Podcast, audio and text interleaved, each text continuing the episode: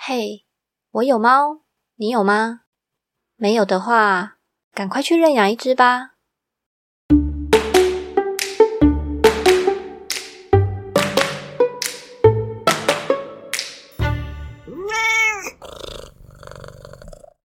Hello，欢迎来到我有猫，你有吗？我是小班。今天这集又是我们每个月的猫奴特辑，然后今天的来宾是我的。我的朋友，对，又是我的朋 朋友，一直都是我的朋友。啊，这位来宾是他之前待在美国，然后我不知道算是他诱拐猫咪，还是猫咪诱拐他。总之，他把一只浪猫收编了，并且把它带回台湾。所以，我们今天要来分享一下这位朋友他收编猫咪的故事。Hello，Nico。Hello，大家好。你们家猫咪的名字非常的特别，我让你自己讲好了。哦，我们家猫咪的名字叫健胖，就是那个健那个胖。每一个人听到它的名字，都会跟我确认一下，说是那个健吗？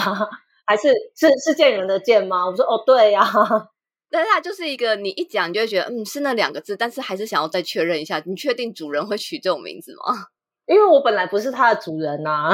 它算有前主人吗？没有，其实我觉得应该说。跟他一开始是我们还住在美国的时候，我们的公寓有个阳台，然后那个时候我们最一开始是。我先生就发现，好像晚上有看到什么黑影这样子过去，然后他觉得那个大小跟动移动的速度可能是猫。最一开始是这样子，然后他就说，好像我们家附近好像会有猫跑过来这样子，然后我们就会比较注意，因为我们家那时候对外有一个落地窗，但是其实晚上我们因为隐私的关系，我们都还是会把落地窗关起来。白天我们是没有看过猫啊，就是晚上他说他有看到几次这样子。然后我们就开始比较注意一下外面，然后就发现，哎，就是过了一阵子，好像就真的觉得好像是有猫，然后我们就想说，不然来喂看看，对，也不是喂看看，我觉得比较像是，呃，给他个饭吃。觉得应该这样讲，美国人他们很喜欢放养，就是他们养猫就是很爱，就是几乎很很多很多人，他们不像台湾，就是大部分都放在家里，然后他们真的很爱放养，然后所以就可能。听到很多朋友养，他们也都是哦，我家窗户会开着，我家门会开着，他们会出去，然后晚上该吃饭的时候，他们就会回来。然后我们就一开始其实想说，一定是别人家放养的猫，然后散步经过我们家门口，所以我们就抱持那种心态，想说就是嗯，路过交个朋友，帮他加个饭。对对对对，奉茶奉茶的概念，说哎，我们这边有个茶，你喝喝看，我们交个朋友这样子。然后一开始是比较像这样的心态，而且我们就很想看一下它长什么样。因为我们住的呃，我们附近也蛮多树啊，然后其实野生动物也都是有的。嗯，对，所以其实看到我们家附近还会有什么野火鸡啊什么，然后也有出现过熊啊。但是我们其实住的没有没有到很郊外，但是有出现过熊，然后火鸡这样子。那个熊是不是有点危险？小熊，但是我觉得它有点可怜，它应该是可能是比较在山上，然后也许没东西吃，它沿着高速公路跑来的这样子，那就比较例外啦。有报警吗？有有有，它就是反正大家看到之后就会通通报那些什么动保单位来抓这样子，然后就就那一我就记得那一天我们家楼下就是很热闹这样子。乒乒乓乓，我们在抓熊，因为我们家旁边是一条是一个植物园嘛，我觉得就它有一条河，然后它是一个植物园，所以什么小动物啊，然后其实我觉得是蛮适合野生动物生活的环境。那野火鸡是怎么回事？不知道哎，它就是我们住的那个地方，好像因为它也有点像是一个传说，因为他们很像一个火鸡黑帮。他会从镇中心，然后就是走到我们家，然后再跨到另外整个跨越整个镇到另外一区都会看得到。然后他就是穿穿越在这整个城市里面的一群火鸡，然后一群一群一群，大概十十几只吧这样子。因为后来还有生小火鸡这样子，然后咚咚咚，大家就一起一起移动，然后就很像帮派这样子，因为他们很凶。它是一个可以自由自在走在路上的生物吗？可以，它们还会走在车阵之中。所以他不会被抓走或什么之类的，也没有人抓他，哎，一直都没有人抓他。然后我们有问过那种社区管理员，可能待的比较久的这样子，然后他们就说好像就是传说，我们也都不知道是真的还是假的。就是他说好像是可能附近的那种野火火鸡农场可能关了，或者是他们逃出来，然后就跑来这里，然后就一直越长越多或什么之类的这样子。然后可是其实也都真的没有没有人会去抓他，或者是也没有动保单位去抓他，我也不知道为什么。对啊，听起来超级动物友善的。我不知道，因为我觉得我们那整个城市，因为呃，那那个是他们呃，我现在他们待那个学校本来就是一个以兽医很著名的学校这样子，然后整个城市也都是比较，因为它是大学城嘛，很动物友善，真的很动物友善。对对对，然后我们社区也是，我等下也可以再讲到，就是其实他们都有一些机制是要要去怎么对这些野生动物比较友善的机制这样子。哦，听到野火鸡一群，觉得我以为是一只绕单的之类，就是你跟我讲是一群黑帮哎，对他们是一群黑帮，因为我蛮怕就是鸡啊什么，就是这种鸟类。火鸡多大只啊？火鸡就比孔雀小一点吧，是这样吗？没有，突然讲孔雀，我还在想孔雀多大只，比孔雀小一点，就是尾巴没那么大只。火鸡很大只哎，它是不能拿来吃的吗？可以吧，只是可能它已经长了那么大，我觉得肉应该很老哦。所以你们那边也没有人起心动念把它拿来做什么感恩节之类的？我觉得没有哎，因为不是去市场买更快吗？你自己抓来还要切，还要还要拔毛什么？我怕有些人比较节俭呐。我觉得好像，我觉得没有，而且因为他们真的很凶。我觉我觉得会讲他们是黑帮，是真的，我觉得他们很凶。好，他是有对你做过什么吗？没有，就是长得很凶，然后而且因为它会把那个就是尾巴会竖起来，其实看起来真的很大只。好，哦，回来你放奉茶给健胖，你奉了多久才看到它？我们奉了可能至少应该是几个礼拜啦，就会看到它。可是就有看到它，因为在比较天色比较亮的时候有看到它的声音，我说哦，确定是猫，我们就还是有奉。然后后来我们就讨论说，哎，不行啊，我们不能把碗放在那边，其实它就会。趁晚上来把它吃掉，我们就看不清楚它这样子。我们就真的很想看清楚它长什么样子。然后后我们就试着，就是有看到它的身影之后，我们就才去把，因为它可能会会有点来等吧。我觉得它可能知道我们是会有放食物的，它就会开始来探一探路那种感觉。然后我们有瞥到它的身影，我们就才去把饭拿出来，就是呃拿买个饲料，然后我们就把它放放一碗在外面，让它知道说哦是我们放给它的。因为我觉得你在路，对，你在路边看到看到一壶茶，可是你不知道是谁送的，所以你也不知道 感谢谁，或者是认跟谁当朋友嘛。所以我们就想说，对，所以我要让他看到是我放的。然后他一开始真的是不敢不敢在我们面前吃，但他看到我们放了之后，他可能我们会从就回到家里，然后再从落地窗里面偷看他这样子。这个状况可能维持了快一年哦，哈，超久的。所以其实我后其实也并没有从来没有想说我要。养一个宠物或养一个动物，跟跟我一起，或者是就是跟我一起生活这样子的概念，这样子。对，而且其实我觉得我我真的很不知道怎么跟动物相处。然后那个时候遇到健胖，我们其实也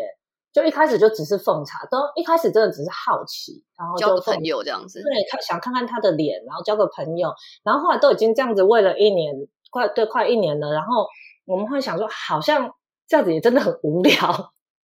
因为我们一直都觉得，我觉得前提是我们一直以为它是别人家的猫，然后我们就我们就觉得还是很有，还是有点，就算是喂别人家猫，我们觉得也也有点无聊啊。大家都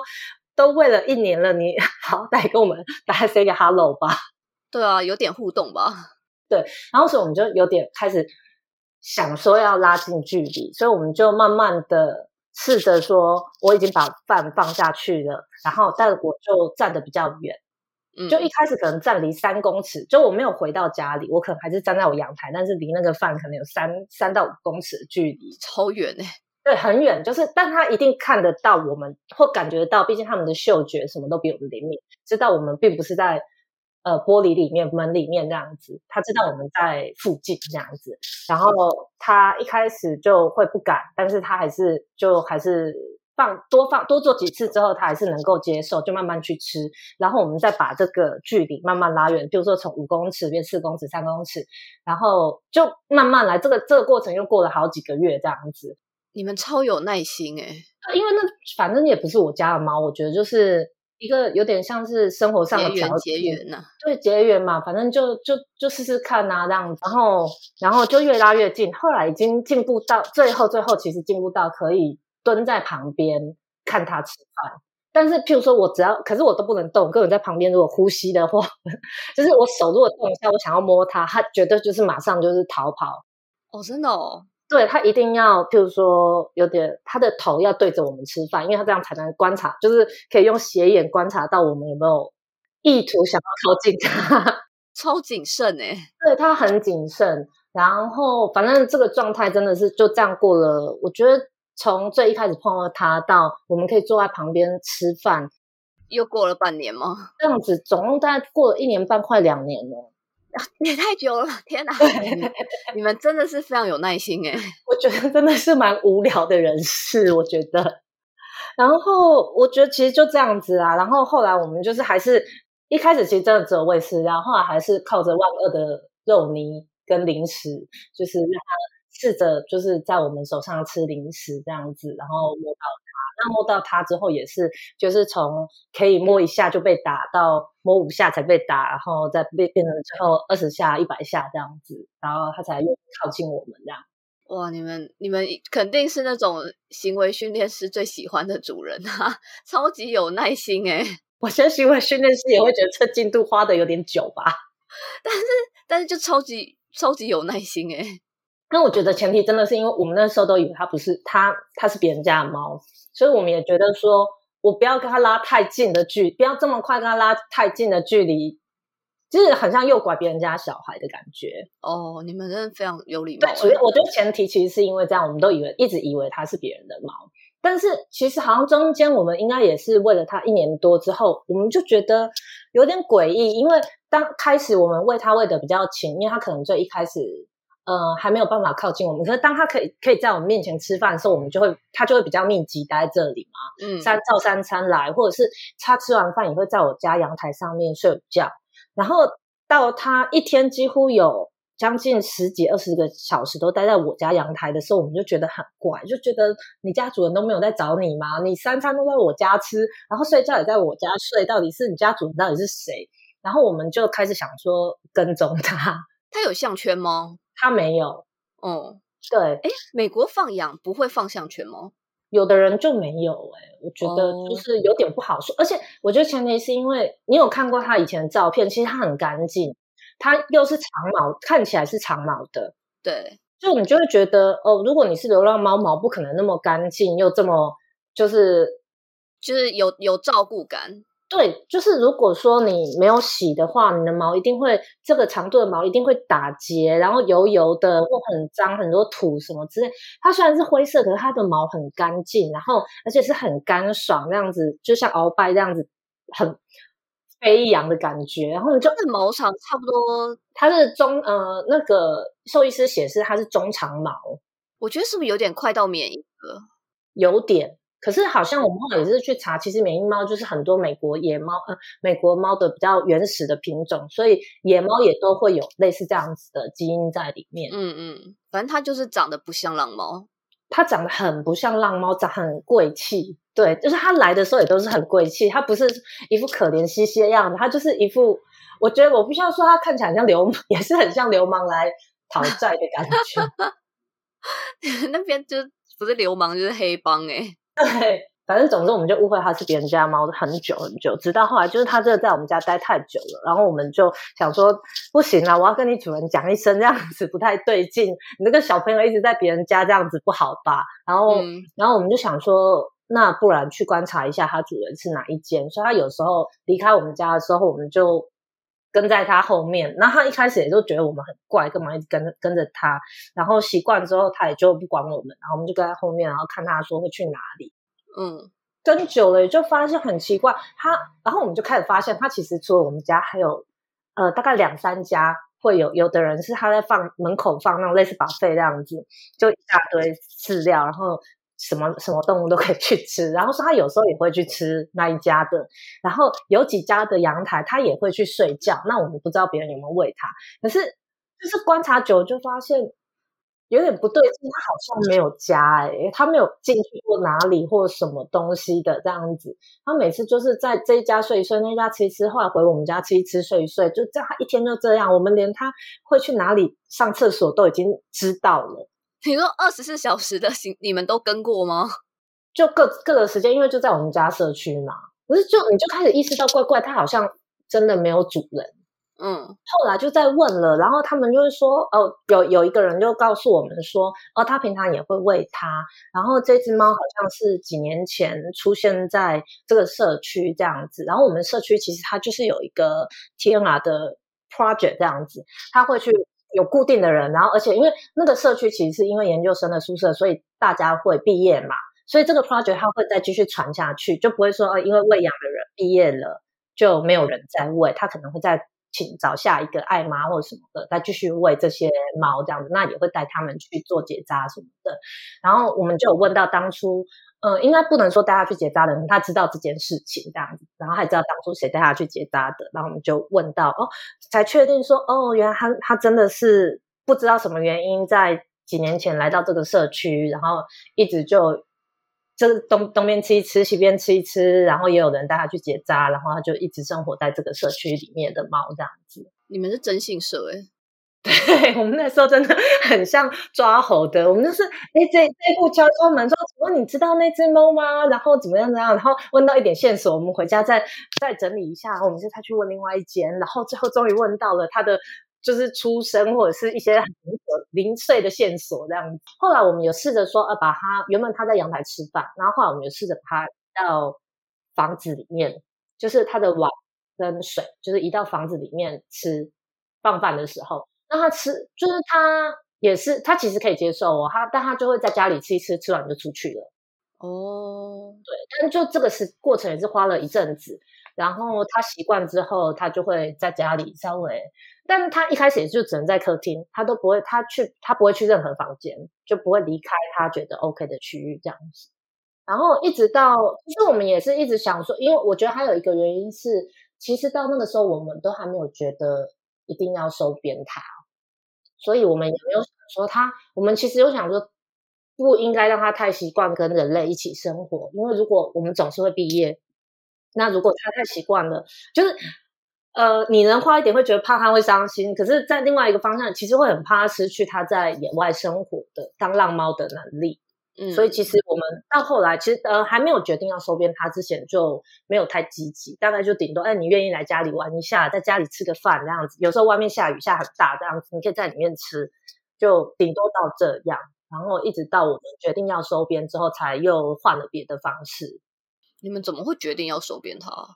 嗯。我觉得应该说一开始没有觉得要收编，是因为第一，我们那个社区就我前面有讲到说，我们那边其实真的动物友善，然后我觉得他在那边真的过得蛮自由的啊，他他有他喜欢的速成，然后有很多地方可以上厕所，然后说真的吃的也不用顾虑，就是至少至少有固定的爱妈会确保他有东西可以吃嘛。像我们，我们中间有一度在试图在跟别人竞争，说我家饭比较好吃吗？对对对，因为我们我我们都会觉得哦，我家饭比较好吃，就会在这边待比较久，这也是事实。这样，然后有时候我们换个饲料，他不太满意，他就会去吃把费把费，我们都会乱乱取名字，因为我们也不知道对方名字，我们说哦，把费阿姨家，然后什么什么阿姨家这样子。嗯，反正其实我们就觉得说，因为我们遇到他的时候，他已经是成猫的样子了。然后我们又跟他靠近之后，又花了两年嘛，所以他少说也就是三到五岁这样子。那我们都觉得他已经在这个环境里面待了这么久了，就是他真的会很，他真的适合进到屋内吗？对，然后这个是我们最最抗胜的一个事情，就是说他真的会习惯吗？要是他很崩溃怎么办？那我会不会很后悔？带进来，其实他在这边也可以过得很好。那这件事情我们自己一直在纠结。然后另外一个就是，其实我们就是终究会面临到要毕业，就会离开美国。然后那个时候会，当然这是自己生涯规划的问题，就是我又最后也不知道会搬到哪个国家，工作会在哪个国家。那这本来这中间就还会有进出，不是进出口啊，就是呃，就有点像移民一样的问题嘛。那动物可不可以？美国的动物可不可以去到那个国家？这些问题就会有点麻烦。如果我决定要收编它，结果我去，我最后我的工作在一个不能带猫过去的国家怎么办？这样，这个这个其实是另外一个大问题。嗯。呃，其实那个时候我们就开始陆陆续续做了一些功课啦。然后，当然，大部分的国家都可以，就这个部分的话，大部分的国家都可以接受，只是每个国家的那些检疫条件不太一样，这样。嗯。然后，所以就我们大概心里有个底，说如果真的要把它带走，至少要花多久时间来提前来准备这样。我觉得那那件事情，那个时候我们心里一直过不去，然后就有点一直迟迟无法决定要收编。然后后来就是。呃，有一次我回，中间有一次我回台湾，然后我觉得那真的也是因缘机会。其实本来本来我就想说这件事情，我自己已经想了很久，做了很多功课，我没有答案，然后我就想要去问专业的人。就是那个时候，我一开始先去想要挂那个猫行为的诊所，就是先去挂号，想要询问医生说，如果这样，我要把适不适合？我觉得现在回想起来，这个问题好像在通灵。就是啊，一个一个在野外的动物，它已经它已经流浪了大概三三五年了吧。然后我适不适合把它带进家里？但是我家长什么样子，我也不确定哦。就是室内，总之就是室内这样子。然后或者是能做什么，我就跟他讲了我的困扰。那他也觉得说，他就跟我分享了一些想法，这样子。他跟我解释说，其实他就说，像猫跟狗都跟其他野生动物不一样，它们都是已经被人类驯化过的动物。当然，狗驯化程度。更高，那猫也还是有，因为被驯化了，所以它的不管是体型、个性，或者是它在野外谋生的能力，其实都已经跟真正的野生动物不太一样了。那因为是他的想法是，他认为其实人类驯化了这些动物，那人类就应该要负起责任。哦，我也觉得，对，所以其实不能说什么，呃。我把它放在野外比较好，带进家里就不好。它现在就已经不是这么适合野外生活的一个生物了，而且这这个就是人类造成的，所以人类本来就就有一个责任要负起这样子的。呃，如果可以把它带进家里照照顾它，是比较好的一个做法。这样子，那接下来就是说，他其实也告诉我几个重点。其实猫并不是真的一定要。呃，譬如说像我刚刚讲的野外这些自由啊，什么东西，是我们有点把人类的想法套在他们身上了。因为他觉得动物的想法其实更简单，就是我只要活得爽，我活得舒服，我就选哪里就是了。你我在我在你的客厅里，譬如说啊，我有我的原始的需求，我需要吃饱，我需要喝水。那你这边有饭有水，我又不用自己很辛苦的去捕猎，又不用去抓，那又不用去找干净的水源。然后有躲藏，呃，我的原始需求里面有躲藏，或者是有需要站在高的攀爬的空间，我只要能够满足他的这些需求，嗯，对他来说，我家就比外面舒服，那他就会比较喜欢舒服的地方。他说这只是一个爽不爽的问题，所以我不用觉得说我公寓很小，我一定就会输给外面。就是有自由这件事情是人类想象的。我说哦，原来是这样啊！但是我觉得他他讲的就是很科学的方式，然后但是其实蛮打中我那个时候最我们我们最纠结的点，就是啊会不会他他没有了自由？毕竟我现在就念政治，然后我们都会觉得啊，我们特别我们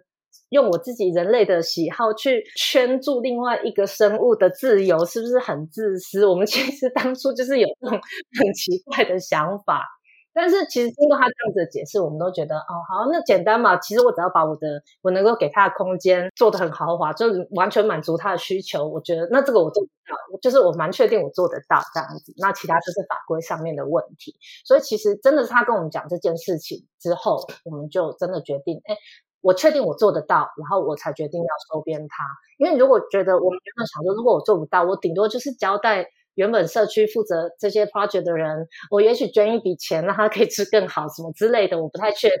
对，因为如果我必须得离开，我只能确保他之后过得好，就这样子就好了。对啊，对对对。然后后来就就就是因为他讲了这些事情，我们就觉得哦，其实如果只是只是这样子的话，我确定我做得到，那我们就是更更努力开始研究法规上面的问题，这样子。那时候已经决定是带回台湾了吗？我们就是我们，其实后来有真的很不确定到底会去哪里。其实我们自己有想，但我们后来还是先以台湾的模式去准备，因为台湾的规定其实比起其他国家相对严格。然后，而且我们想说，如果真的求职不是很顺利的话，那不管怎么样，我们至少先把他带回台湾嘛。我们得要离开美国的话，我总不可能先带着他去 欧洲玩 road trip，对，不可能。所以我一定，我们至少先把他带回台湾安定一阵子，确定要去哪里再说。这样，所以我们后后来其实就是以回台湾的方式在准备。然后台湾的话，其实它目前就是比较呃唯唯一比较有在要隔离的病就是狂犬病。然后所以基本上它就是它的顺序就是呃我们需要先把呃猫咪要先打狂犬病疫苗嘛，然后它要去看，但在不管你从哪个地方输入回台湾，就是在当地原就是原本的产地或进口出口地这样子，他要先打狂犬病疫苗。然后他狂犬病疫苗的那个有里面有一个指数，就是它那个叫什么啊？这什么狂犬病综合抗体递加 指数，然后到一个浓度之上啦。然后，然后呃，在国外的话，他要在一百八十天前就要做这件事情。我们的流程上，我们正式决定要收编他的时候，我们就带他去兽医师那边健检嘛。然后健检就顺便抽血啊，不顺便打疫苗，其他疫苗也再补打一轮那样子。嗯，对，其实应该说我们那时候回台湾，其实没有很复呃，我觉得他当然因为你要自己去对，我们没有请代办，我们就是自己做嘛，所以这些事情就是除了你要去抽血啊，去做血检，然后跑自己要去跑台湾的公文这样子，然后整件事情其实大概要半年多，最好七八个月以前开始准备。那自己跑这个这整个流程算算容易吗？跑完之后回头看不觉得难啊，可是一开始我觉得，我觉得是这些资讯都很分散，对，所以你很难找到一个完整的资料，然后你自己要把所有的资料去统整。下来，我觉得那件那个过程蛮辛苦的，所以其实我后来就就把它做成一个表格，然后也放在网络上给别人看，这样子就让大家自己去确认说，哎，可以，我大概多久之前要准备什么事情这样。哦，那我等下再跟你要那个表格。我好，我等下给你。然后其实只是那时候我是二零二零做的，然后后来，呃，我会讲说半年是因为那个时候台湾的规定是，像他抽狂犬狂犬病的那个抗体的血检资料，一定要一百八十天前。就是以到你回台湾的一回回推的一百八十天前，所以你整个就大约六个月嘛，所以整件事情你一定要在六七个月前开始准备，然后然后加上你这些抽血或什么东西，它都有指定的实验室要去做这样子，那你可能会有一些排程上面的问题，因为不见得你那一天要去抽血，兽医就一定有空，然后或者是美国那个时候预呃，我知道疫情之后，你可能要预约兽医，可能都是要一两个礼拜之后才看得到诊，嗯。对，所以就是这些时间可能都要不要抓得太紧。那后来台湾其实好像要改，呃，改这个规定是改成九十天，所以至少也是要三个多月前开始准备。就呃，应该说在我之后的规定再怎么调整，我就没有很细致的再去看，因为我又不需要用，就没有看了。对对对所以就可能如果还有需要的人，就要自己再去稍微自己再看一下那些规定。然后其实抽血之后就是要确认航班，然后要帮宠物订机票，因为每一个航班上面规定可以载的宠物数量也是有限。好像譬如说像长龙和华航就是五只，所以如果同一个班你要坐的那个班机上面已经有别人订了宠物位置，那可能不见得有你们家的。可能有你自己的位置，但不见得有宠物的，所以但是你们一定要，因为是我们是携带者嘛，我们是主人，我们带着它入境，呃，就是入像入境申报，譬如说你买了一些比较贵的，譬如说有时候电脑啊，你入境要申报，这些都是要跟着你，它不能跟你不同班机。对啊，对啊，对啊，主要是这样，所以它一定要跟着你同个班机，所以这件事情你要确认。因为像那时候我们一开始买经济舱，然后我们后来有用点数去升等成豪金这样子，我们那时候做长荣，我一开始有帮他订好。那个宠物机位，然后当我生成好金仓，他等于重新帮我出票，然后但他的客服就忘记要帮我再重新订宠物机票，宠物宠物的机位这样子，所以自己要真的很仔细的去确认每一件事情。比如说他重新帮我出票的时候，我后来可能后来我又哪一天睡一睡，然后临时想到说，哎，我看一下他有没有帮我，就是把宠物机位再画上去，我就发现啊，看他没有弄哎，然后就还好你有想到哎，对对对，就是。就真的是自己要去注意，因为这个没有别人会帮你注意。然后这个问题就是，如果你真的没有注意到，他没有办法，你可能自己最后会花很更多钱，因为第一，他没有办法临，也许航空公司没有办法临时再帮你挤上去，你可能得要买别的班次，然后加上你的这些公文上面都会有你是坐哪一个航班啊，什么你所有的流程都要重买，所以会很麻烦，所以这就是变成说，我觉得要很仔细，每个小细节要去对好。那当然，你如果请代办这些东西，就会是他该负的责任。那就是反正自己做就是省钱，就是要多处理。嗯。那那宠宠物机票，等下我好奇一下，宠物机票它是做货舱吗？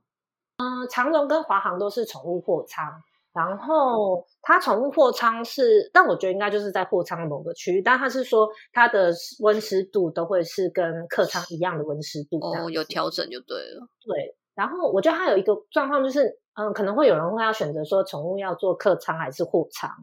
所以是可以选择做客舱的吗？嗯，看航空公司，像是呃 U A，它就可以做客舱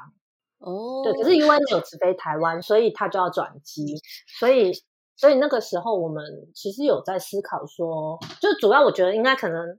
嗯，你要从决定，譬如说像我们要从美国回台湾的时候，我先决定它我要让我的猫做货舱还是客舱。如果做货舱的话，它就可以做长龙华航。那如果要选择它做客舱的话，那他就可能要选择其他航空公司。那我那时候觉得会做货舱的原因，是因为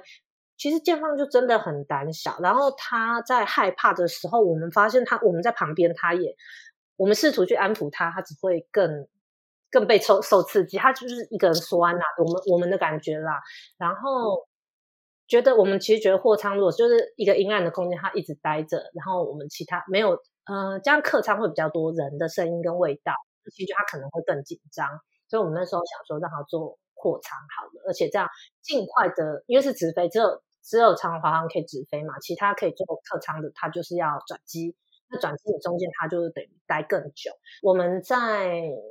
嗯，在美国要上进海关的时候，那他要上他要上货舱之前，我们还是要带他去海关那边检查。那譬如说，他就会担心你的里面可能夹带。简单说，他他说只是会说有没有危险物品，可他意思就是你有没有夹带毒品啊，或者是炸药啊什么东西的，所以他要去检查。那呃，他检查方式，他其实会叫你把猫抱出笼子，然后他要去检查整个笼子里面，看有没有有没有不安全的东西。所以，然后如果说呃，这个是他要进货仓的方式，对。但如果说他是进客舱，他就等于会跟着我们人，然后行李箱什么一起去给那个呃海关检查嘛，然后他就会是变成你要把它抱出笼子，抱在手上，然后过过那个安检门。所以我们就后来是决定说，我们就坐货舱，尽量减少这个过安检、过海关的机会，然后就让他就是整段行程其实就十几个小时，出来之后就可以去到到了台湾，他就可以去去 检疫所。那他搭飞机有先吃个药吗？镇静之类的哦，还是有？因为那个时候我们呃都有询问过医生，就是搭飞机之前，然后那个时候医生也都建议我们帮他做一些减敏的训练这样子。一个是其实像我们从家里到机场就已经是两个小时的车程，然后你又你又等上飞机过海关，然后航程又十十二十三个小时。其实这他等于说他进了笼子之后，他就一直在那个里面要待到。再加上到了台湾再去检疫所，我觉得至少二十个小时跑不掉，快要一天了。对对对对，所以一个就是，呃，医生就会建议我们让他去做一些，譬如说震动啊，譬如说做呃，把它放进笼子去车，平常还还没上飞机可能前几个礼拜，就是带他出去晃一晃，让他熟悉说在笼子里面会晃动的感觉。然后那个时候，呃，兽医生也有帮我们开，就是比较让他稳定的药。然后之前你有说让我们尝试，呃，因为譬如说像有的宠物不太习惯那种，我觉得就像晕车药、晕船药这样子，那有的不不太习惯，那可能会吐，吐了可能更不好。你在笼子里面或飞机上吐了，你根本不知道，所以他可能会他会多开一份，让我们在事前先试着说，看他会不会对这个药反应不好这样子。哦，嗯嗯，对，类似就是做一些让，然后或者是要训练它，因为那个笼子也有喝水的，有点像是。什么兔子啊？那那种他们喝水的那种，先习惯说，哎，这边可以喝水这样子。那会放食物吗？有，可以放食物。那他上厕所呢？上厕所就没有，不可能让他上厕所。嗯，他进了笼子之后，我们就是在笼子里面铺尿布垫。然后，但是进笼子之前，呃，应该说在离开飞机之上飞机之前、下飞机之后，其实我们都有都还是有碰到它的机会。然后其实是可以准备那种外出用的沙盆，可以让它上飞机前先上，或者是或者是他已经在笼子里憋很久，到台湾到检疫所之前，我是可以去跟检疫人员要求说，可不可以带他去上个厕所或什么的，到一些到他们规定可以去的地方去帮他处理这些事情。不过这些事情我们其实都有训练过，但是到后来都没有做到，因为前方太紧张，他根本做不，就是太紧张，他根本无法上厕所。然后他水好像看起来也没什么喝，嗯，对他真的很紧张，到。到后来就是到了台湾之后，那当然就是在检疫柜台那边办了手续之后，就把他带到检疫所去。呃，就检疫人员会把他带到检疫所去这样子。对啊，哦，他他那时候很好笑，是宠物隔离七天嘛。但我们那个时候回台湾，我们是人对啊，我记得那时候他他还比你们早出来。对，所以那时候我们就就会请家人去帮我们把他接出来这样。然后那个时候他在检疫所的时候，我们是在台中。呃，中心大学的检疫所这样子，然后我们有事先跟那个医生联系的一些状况这样子，然后医生也会每天，我们也会每天打给打过去看他的状况。那因为肩肩胖真的，他他太太胆小，他那时候在检疫所状况其实不太好。那反正医生就是说他太紧张了，他也不上厕，他也不吃不喝，然后不上厕所。他一他你想哦，他要隔离七天，他。一路到第六天才吃了一点点，就是而且是用天哪，他这样身体那时候有有有出什么问题吗？嗯，没有啦。但是因为我觉得起码是兽医生，他每天都有观察他，因为他们医生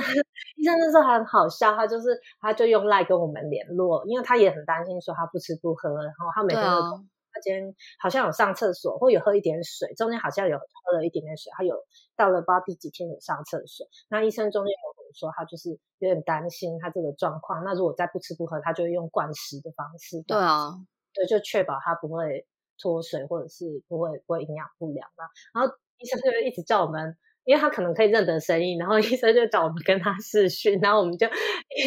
用视讯那边呼唤他，然后再跟他讲话这样。他有理你们吗？感觉有感感觉有，但我们真的不知道有没有用这样子。啊，那很好笑，医生一直跟他讲英文，可能以为他从美国来的。然后，但我觉得还好，检疫所就是因为有兽医在照顾，其实我们就是心疼啊，但是没有太担心。真的很心疼，因为你听到他六天都没有吃东西的时候，真的就很难过，就觉得他呃。离开家里，然后一直在他很不熟悉的环境里面。然后其实检疫所的环境是很辛苦的，因为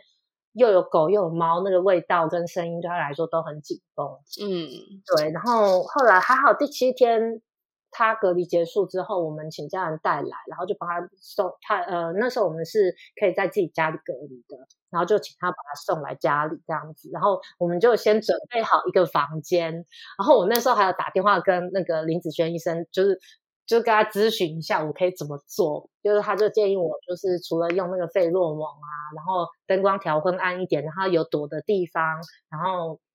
可以放一些就是猫咪会听的音乐，它会放松的音乐。哦，真假的？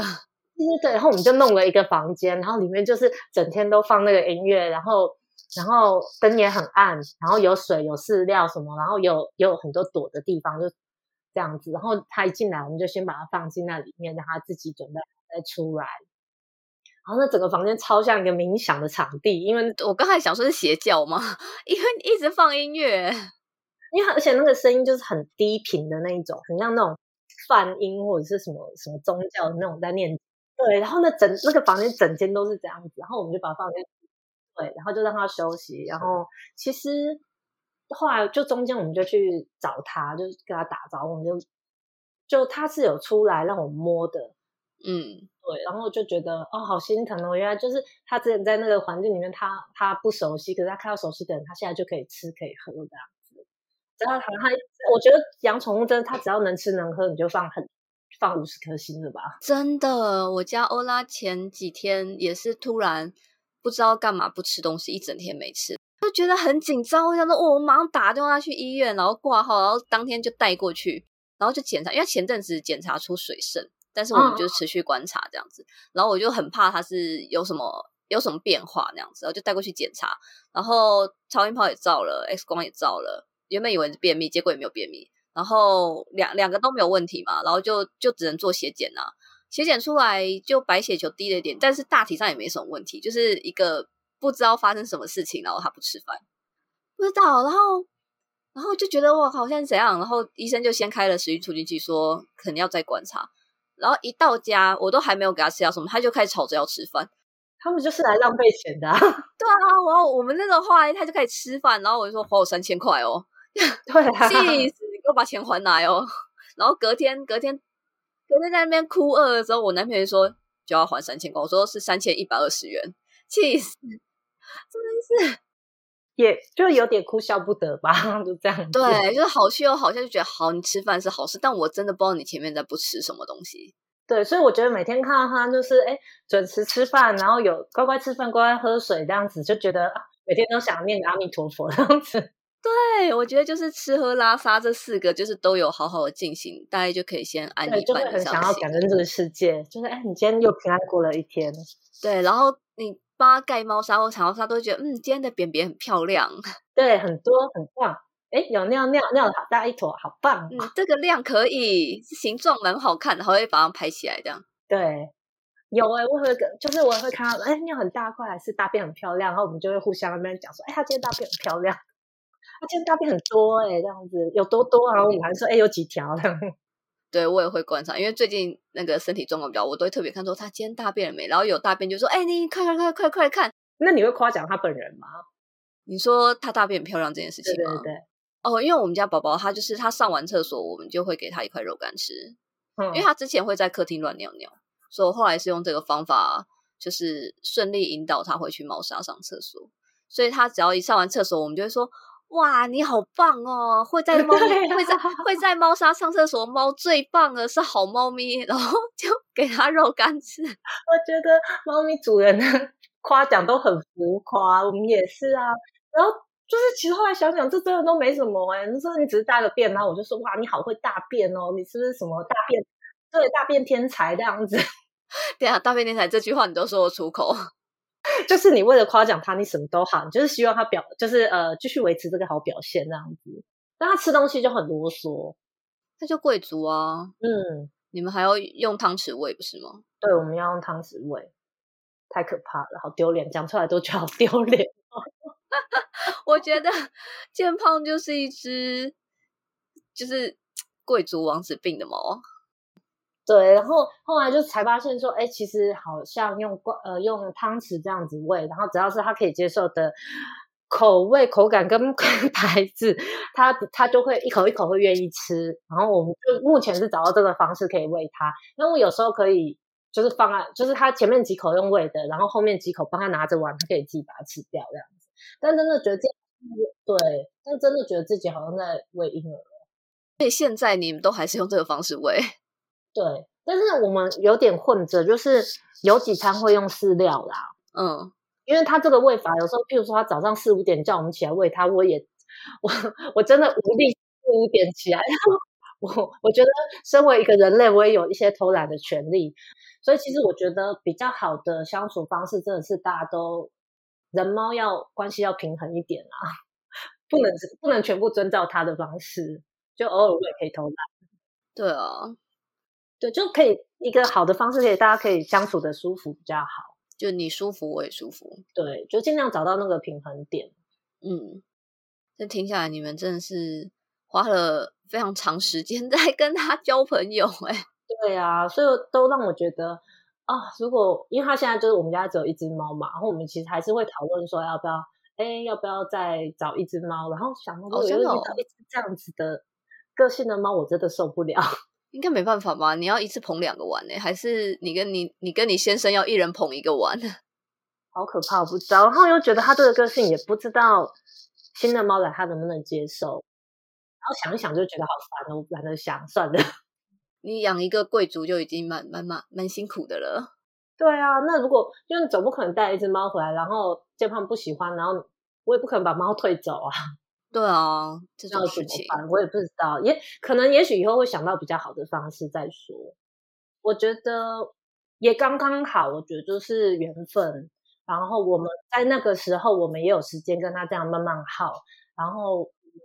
对，然后其实我们到现在都还是常常会看到他，都还是会觉得哇，当初你这么凶，然后完全我们都没有办法靠近你，现在你也可以就是躺在我旁边，在那边呼噜呼噜，我们到现在都还觉得很神奇。嗯，就是但还是觉得看到他都还是觉得好神奇哦，我真的在。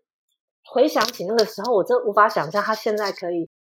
就这样四脚朝天的在我们前面滚来滚去睡觉啊，然后在我们旁边呼噜呼噜这样。虽然很多时候他还是很胆小，可是后来以前觉得是因为他跟我们不熟，但后来现在会觉得是因为其实他真的个性就是这样。对他就是一只胆小谨慎的猫这样子。对，然后然后但是他对我们现在是很彻底的放松跟放肆，然后就会觉得。能够被他信任，真的也觉得很幸福，很棒，恭喜你们找到了一个很棒的平衡。然后我现在都特别希望，就是那些脾气很差的浪猫也能找到，也能找到就是有耐心的人。真的，因为我觉得那个感觉真的是蛮不一样的。那种一开始亲人的猫，但后来就也很亲人，是很合理的事情。可是它一开始是无法信任人类的猫，但是最后却能够，可能也只信任你那种。特别的感觉，我觉得还是很很不一样，很不一样。我觉得真的很对啊！你就是用爱感化它，可能就就是猫奴的 M 性跑出来了吧？就是 哎，我我终于被宠幸了，就是啊，这么高傲的人愿意分我一点爱，我真的太开心了。就是还是会觉得啊，我自己做的对，然后很高兴自己可以做的做做做得到，满足他要求。对啊，这超 M 呢！我觉得猫奴都很 M 吧。嗯，有一点，有一点，没错。哦，不过我们家有一个谜题，是我们一直觉得他以前跟浣熊是朋友。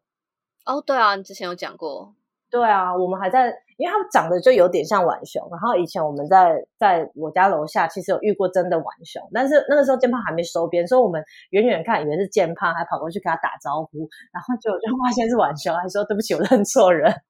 但就觉得很荒谬，超荒谬的。对，然后后来回家发现，哎，其实健胖在我们家门口等我们，然后说哦，刚刚楼下那一只真的是认错，而且你不是还说他们有一起一起同进退还什么，一起进出同一个场所？呃，他哦，就是有一次我们，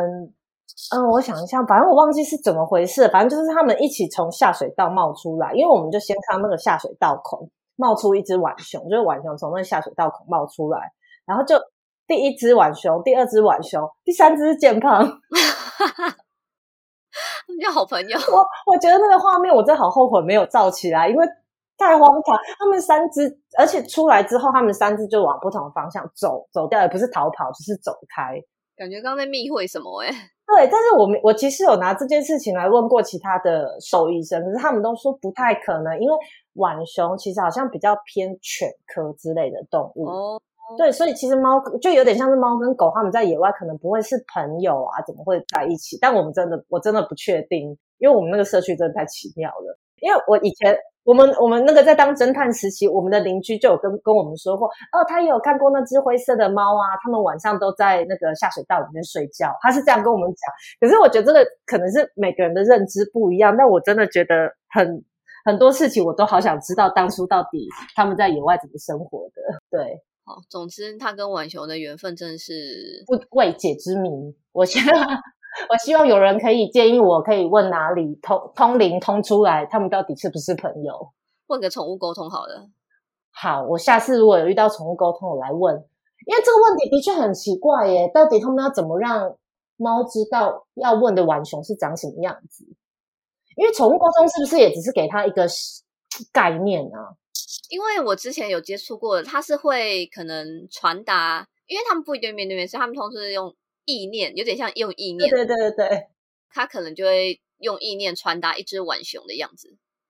给他看，问他说：“这是不是你朋友？”我自己猜的啦。对，你有没有跟这样子的东西？对，你有没有跟这样子的东西成为朋友过，或者是住在一起过这样子？不知道，我下次遇到我会问看看。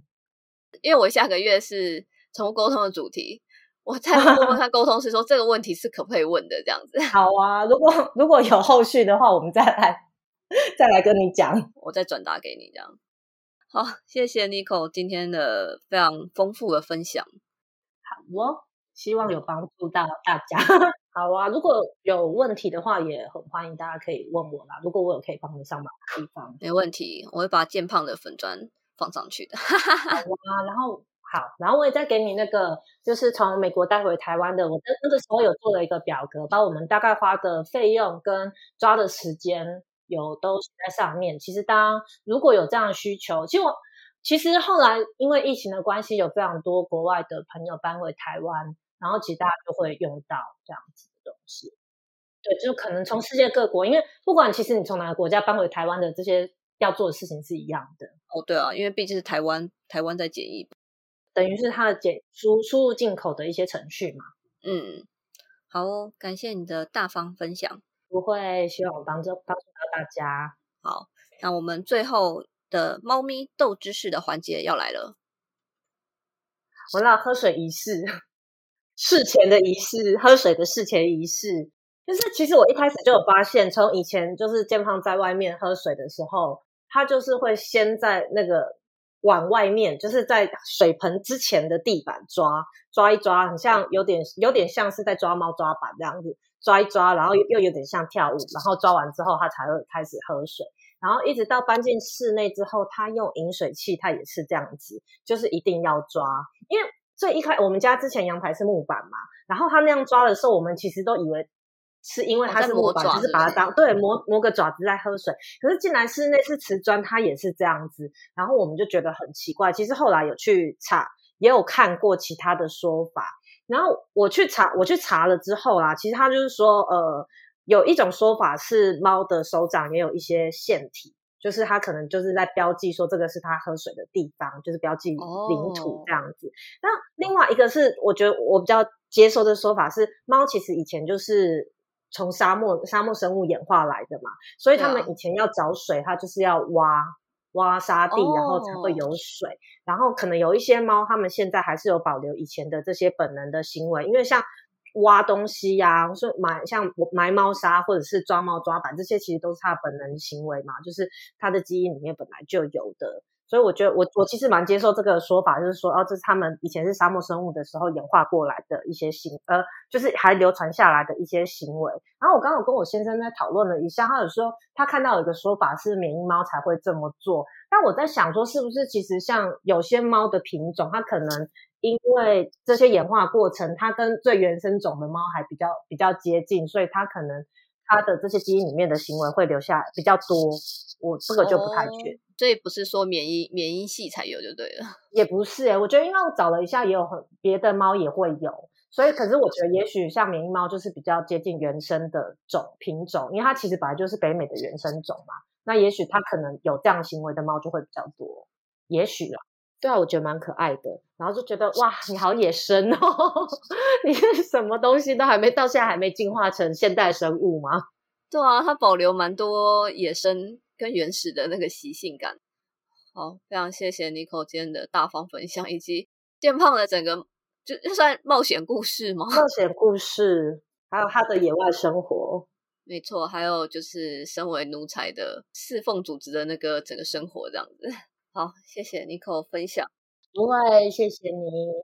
我会再把相关的资讯都放在我们的节目资讯栏里面。大家如果有需要从哪里带猫咪回来台湾的话，可以参考参考这样子，没问题。那我们这一集就先到这边了，谢谢大家，谢谢，拜拜拜。